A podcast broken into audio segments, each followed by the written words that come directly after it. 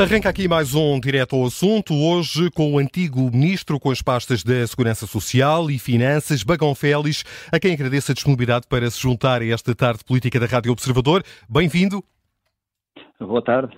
E começava eh, por um tema que ontem eh, esteve em destaque no debate das rádios, eh, a segurança social e a necessidade ou não de diversificar as fontes de financiamento. Gostava de lhe perguntar, em primeiro lugar, se de facto há um problema de sustentabilidade do sistema ou se antecipa que esses problemas possam vir a ocorrer num futuro próximo.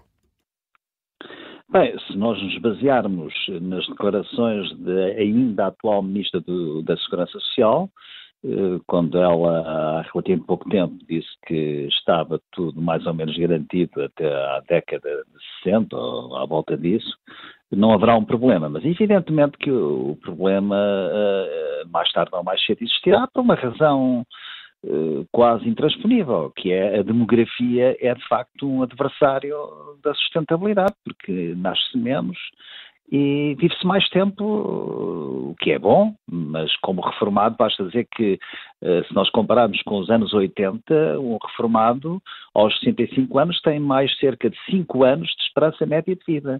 Ora, 5 anos vezes 14 meses de pensões por ano dá 70 uh, meses, vezes uh, 70 meses de pensões a mais. Isso é uma questão mecânica, tem que ser, eh, obviamente, tida em conta. E, e daí eh, essa preocupação de diversificação das fontes de financiamento eh, é, parece-me adequada, não é?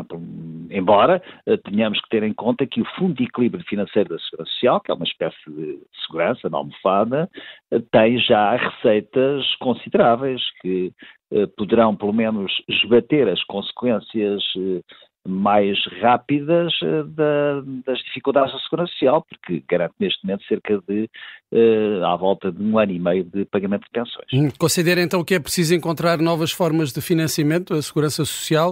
Uh, quais seriam as fontes? Sim. Em primeiro lugar, a questão de diversificar as fontes de financiamento da Segurança Social já se discute há muitos anos. Eu fui secretário de Estado da Segurança Social em 1980 e já se falava nisso. Uh, e aliás está na primeira lei de bases, desde logo na primeira lei de bases da Segurança Social de, de, de 1984. Um, há, há duas, a, a questão de, de, de, outras fontes de financiamento da Segurança Social uh, tem que ser vista sobre dois prismas. Um é para financiar os regimes de natureza não contributiva isto é, aqueles que não dependem de cotizações ou contribuições uh, de, dos trabalhadores das, das suas entidades patronais. Uh, isso está completamente assegurado uh, através de transferências genéricas do Orçamento do Estado para cumprimento da Lei de Bases da Segurança Social. E posso dizer que, por exemplo, em 2024, o que está previsto é uma transferência de quase 9 mil milhões de euros para os regimes não contributivos. A outra questão é a, a, a diversificação das fontes de financiamento para ajudar o equilíbrio e a sustentabilidade dos regimes contributivos, isto é, daquelas pensões, uh, da maioria das pensões públicas pagas pelo Estado. e aí, um, esta diversificação é adequada, mas é, é uma diversificação que começou tecnicamente já há 30, 40 anos, eh, por ser muito discutida, mesmo no contexto da Europa, que era substituir em parte, pelo menos, as contribuições que incidem, que é a taxa social única, que incide sobre os salários, por uh, o chamado valor acrescentado uh, das, das, empresas.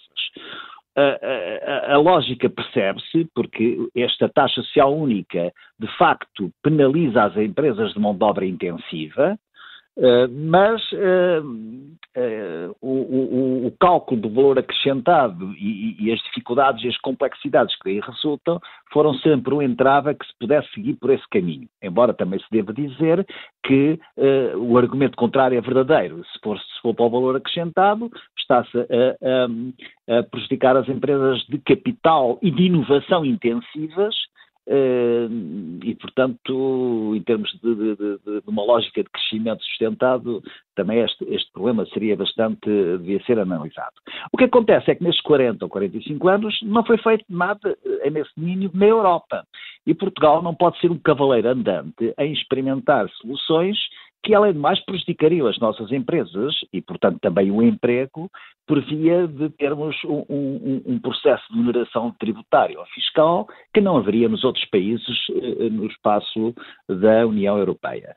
Uh, uh, agora, o que se tem feito em termos de tipificação das fontes de financiamento é juntar de vez em quando uns pozinhos, umas pequenas receitas, pequenas entre aspas, não é? Uhum. receitas que no fundo retalham a lógica da, da, da diversificação das fontes de financiamento.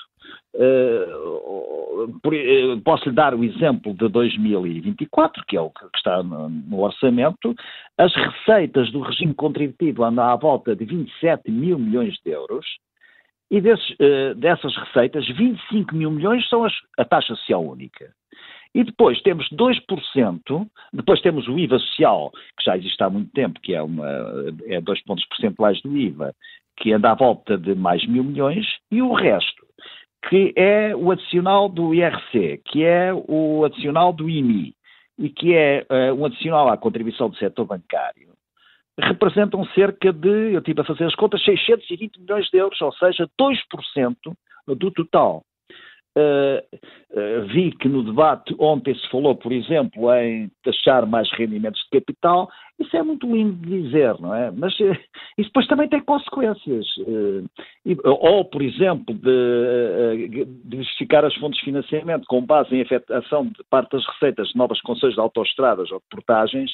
Isso é, é um delírio, não é? É um delírio, porque a certa altura, aliás, violando um princípio de uma lei orgânica, como é a lei da a lei do enquadramento orçamental, eh, que diz que, em princípio, não, se deve, não deve haver receitas consignadas, e aqui haveria uma pulverização de receitas consignadas.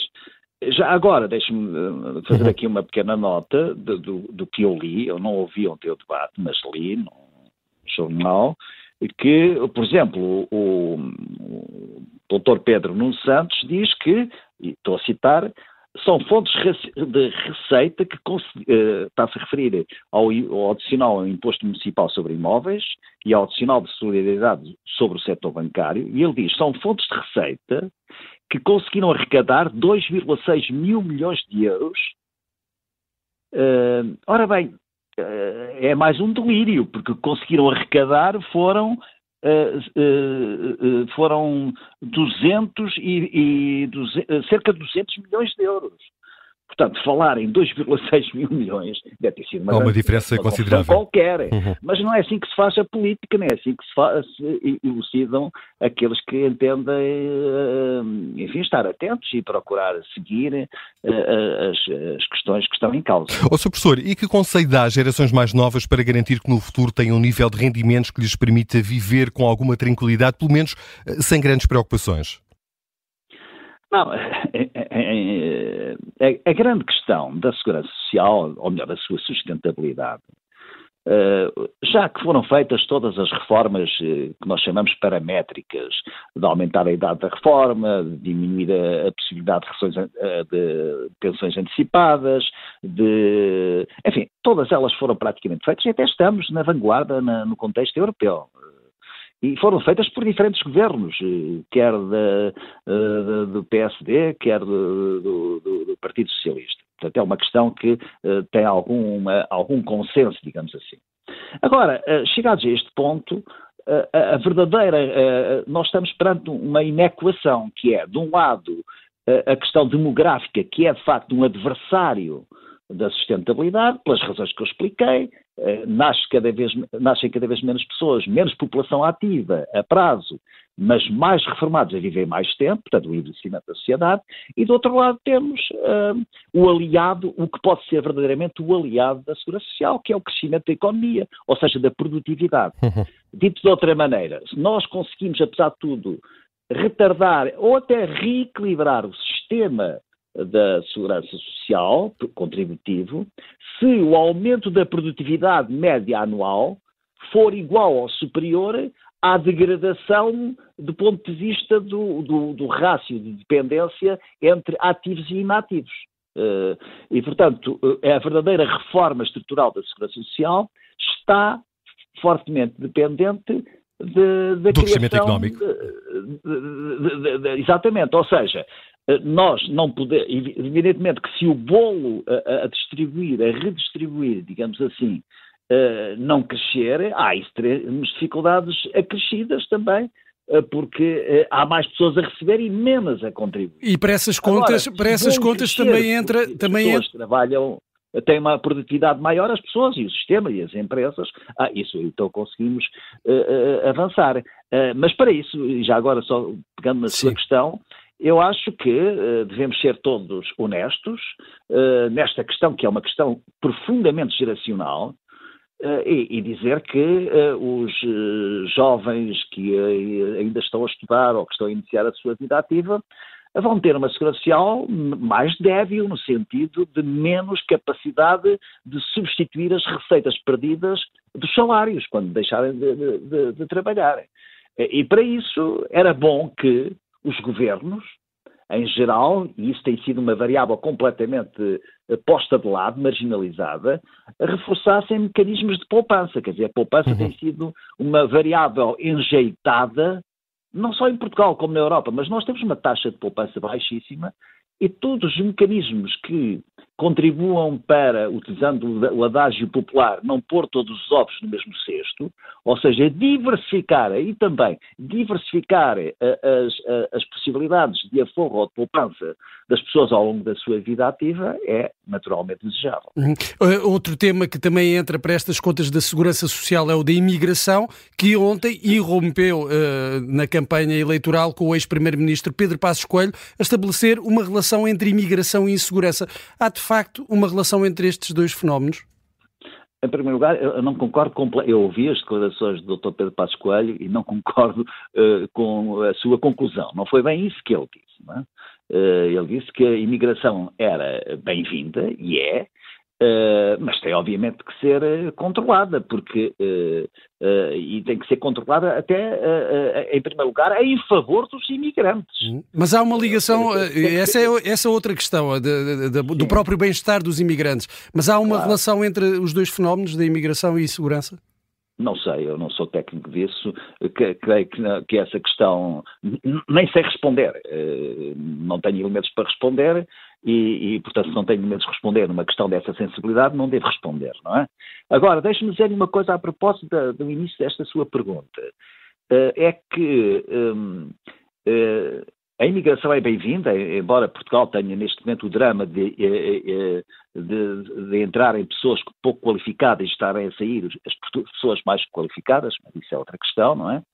Uh, agora, os, um, a imigração no sentido eh, que, que normalmente eh, se fala, é também dizendo-se que os imigrantes até, até, estão a permitir, e, agora vou utilizar uma expressão que aliás é, é tonta, mas vou começá-la, que a, a, a, imigração com o I deu à Segurança Social em 2023 um lucro, repare bem, um lucro, não podia ser um saldo, não é? Porque não há lucro, é saldo, da Segurança Social de 1.600 milhões de euros.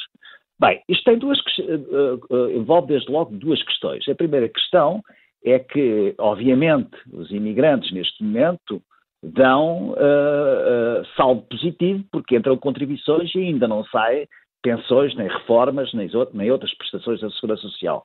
Portanto, isso, obviamente, mais tarde a questão poder-se-á pôr mais do lado do, da despesa, do custo social, do que propriamente das receitas tributárias. Isto é o primeiro ponto. E o segundo ponto, custa-me, não aceito, isso é que eu não aceito mesmo, o argumento que, é, que me parece uh, de uma ética utilitarista excessiva, dizer que os imigrantes são bem-vindos porque até contribuem para equilibrar as nossas contas da Segurança Social. Os uhum. imigrantes são bem-vindos, ponto final parágrafo. Uh, não é porque nós tenhamos vantagem nisso a curto prazo, porque entram receitas da Segurança Social e não saem ainda despesas sob a forma de pensões e outros subsídios. Professor Bagão Félix, fica claro e agradeço-lhe, ficámos eh, sem mais tempo, agradeço-lhe a sua disponibilidade e a sua presença neste direto ao assunto da Rádio Observador. Bagão Félix, antigo Ministro da Segurança Social e também titular da pasta das Finanças. Entrevista conduzida pelo Miguel Videira e pelo Bruno Vieira Amaral.